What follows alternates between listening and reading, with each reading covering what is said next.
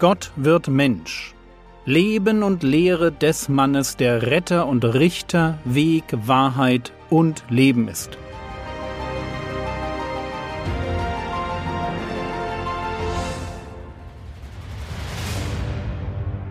Episode 21 von Priestern und Engeln.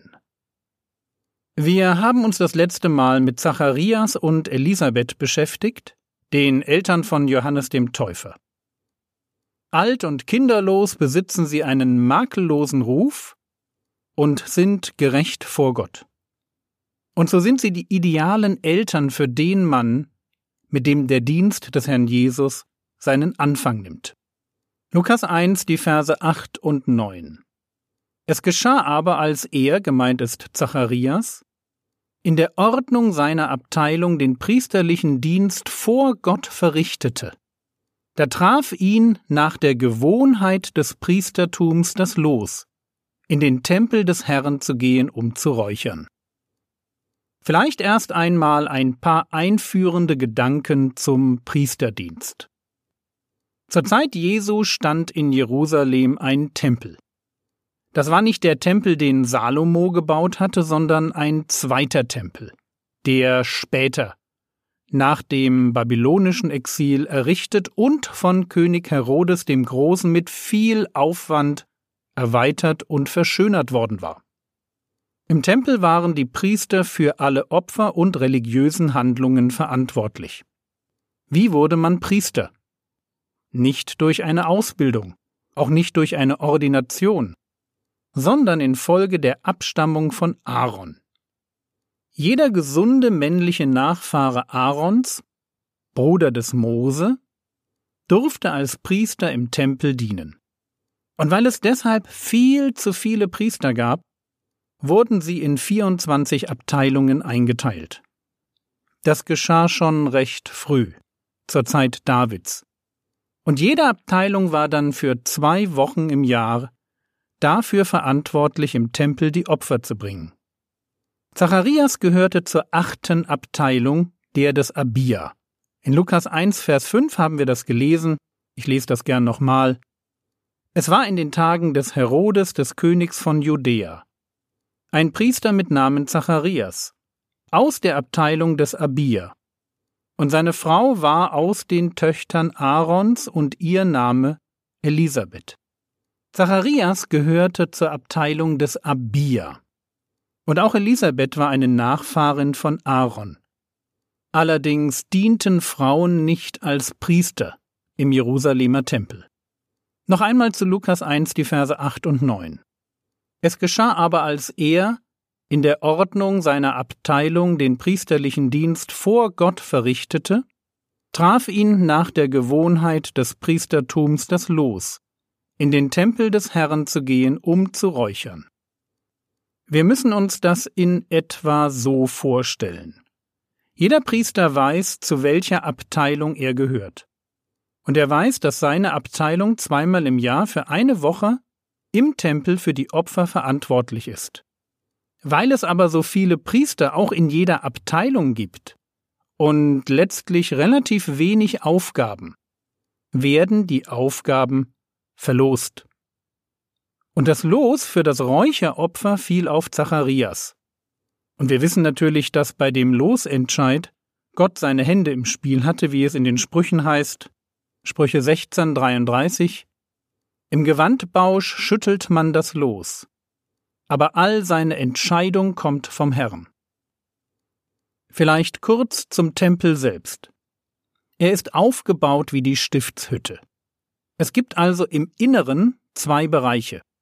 Einen vorderen Bereich, den man durch eine Doppeltür betrat. Tritt man ein, sieht man links einen siebenarmigen Leuchter, die sogenannte Menora, rechts einen Schaubrottisch und geradeaus einen Vorhang, vor dem der Räucheropferaltar steht. Hinter diesem Vorhang liegt der hintere Bereich des Tempels, das Allerheiligste. Zur Zeit Salomos stand dort die Bundeslade. Zur Zeit Jesu war das Allerheiligste leer. und nur einmal im Jahr durfte der hohe Priester am großen Versöhnungstag diesen Bereich überhaupt betreten. Zacharias bekommt also die Aufgabe, in den Tempel zu gehen und im vorderen Bereich auf dem Räucheropferaltar zu räuchern. Diese Rauchopfer wurden morgens und abends gebracht, während zeitgleich draußen vor dem Tempel ein Lamm geschlachtet wurde. Lukas 1, Vers 10 Und die ganze Menge des Volkes stand betend draußen zur Stunde des Räucherns. Und natürlich steckt in diesem Tun ja, man verbrennt drinnen Räucherwerk und draußen wird gebetet. Da steckt eine ganze Menge Symbolik. Räucherwerk kann für Gebet stehen. David betet zum Beispiel so, Psalm 141, Vers 2, Lass als Rauchopfer vor dir stehen mein Gebet. Und in seiner Vision vom Thron Gottes im Himmel sieht Johannes einen Engel und dann heißt es in Offenbarung Kapitel 8, die Verse 3 und 4. Und ein anderer Engel kam und stellte sich an den Altar, und er hatte ein goldenes Räucherfass, und es wurde ihm viel Räucherwerk gegeben, damit er es für die Gebete aller Heiligen auf den goldenen Altar gab, der vor dem Thron ist. Und der Rauch des Räucherwerks stieg mit den Gebeten der Heiligen auf, aus der Hand des Engels vor Gott. Seht ihr die Symbolik? Wie der Rauch des Räucherwerks, so steigen die Gebete der Heiligen auf zu Gott. Aber zurück zu Zacharias. Der räuchert im Tempel, während draußen das Volk betet. Und in diesem Moment erscheint der Engel Gabriel, um Zacharias mitzuteilen, dass auch sein Gebet erhört werden sollte. Lukas 1, die Verse 11 bis 13. Ihm erschien aber ein Engel des Herrn und stand zur Rechten des Räucheraltars. Und als Zacharias ihn sah, wurde er bestürzt und Furcht kam über ihn. Der Engel aber sprach zu ihm, Fürchte dich nicht, Zacharias. So, das ist schon scary. Du gehst alleine in den Tempel, willst ein Rauchopfer bringen und plötzlich ist da rechts neben dem Räucheropferaltar, vor dem du gerade stehst, ein Engel. Out of nowhere. Der steht einfach so da. Und Zacharias bekommt Angst. Deshalb sagt der Engel, was Engel in der Bibel öfter sagen, fürchte dich nicht.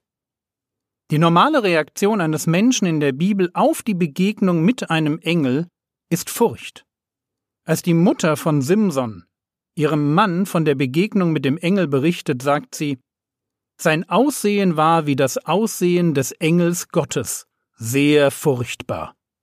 Und als Daniel eine Engelerscheinung hat, lesen wir Daniel 10, die Verse 8 und 9 Und ich blieb allein übrig und sah diese große Erscheinung. Und es blieb keine Kraft in mir, und meine Gesichtsfarbe veränderte sich an mir bis zur Entstellung. Und ich behielt keine Kraft, und ich hörte den Klang seiner Worte, und als ich den Klang seiner Worte hörte, lag ich betäubt auf meinem Gesicht, mit meinem Gesicht zur Erde. Und was sagt der Engel? Daniel 10, Vers 12.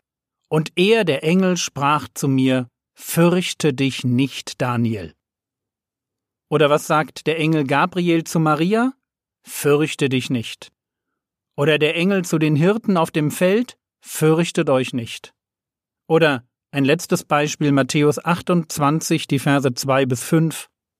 Und siehe, da geschah ein großes Erdbeben, wir sind bei der Auferstehung. Und siehe, da geschah ein großes Erdbeben, denn ein Engel des Herrn kam aus dem Himmel herab, trat hinzu, wälzte den Stein weg und setzte sich darauf. Sein Ansehen aber war wie der Blitz und sein Gewand weiß wie Schnee.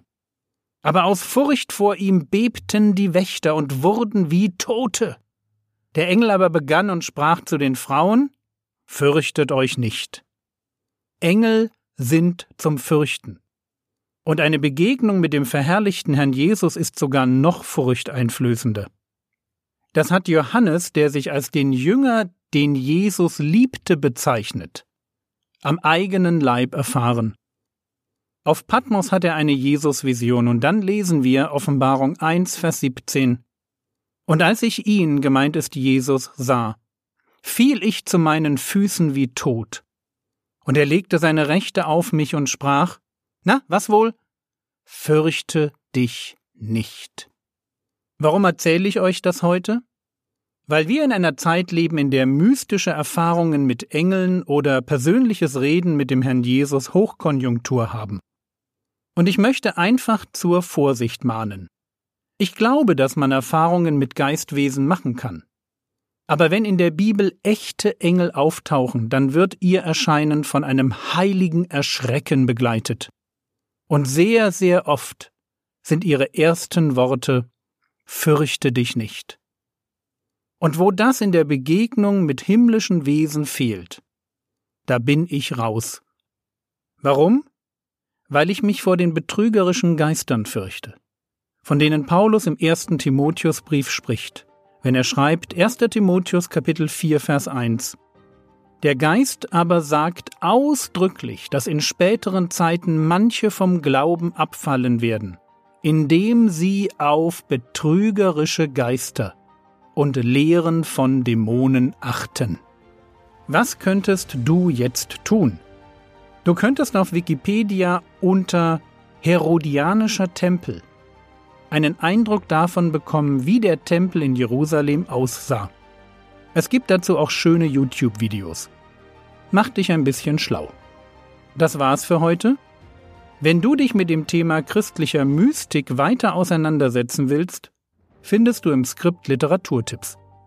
Der Herr segne dich, erfahre seine Gnade und lebe in seinem Frieden. Amen.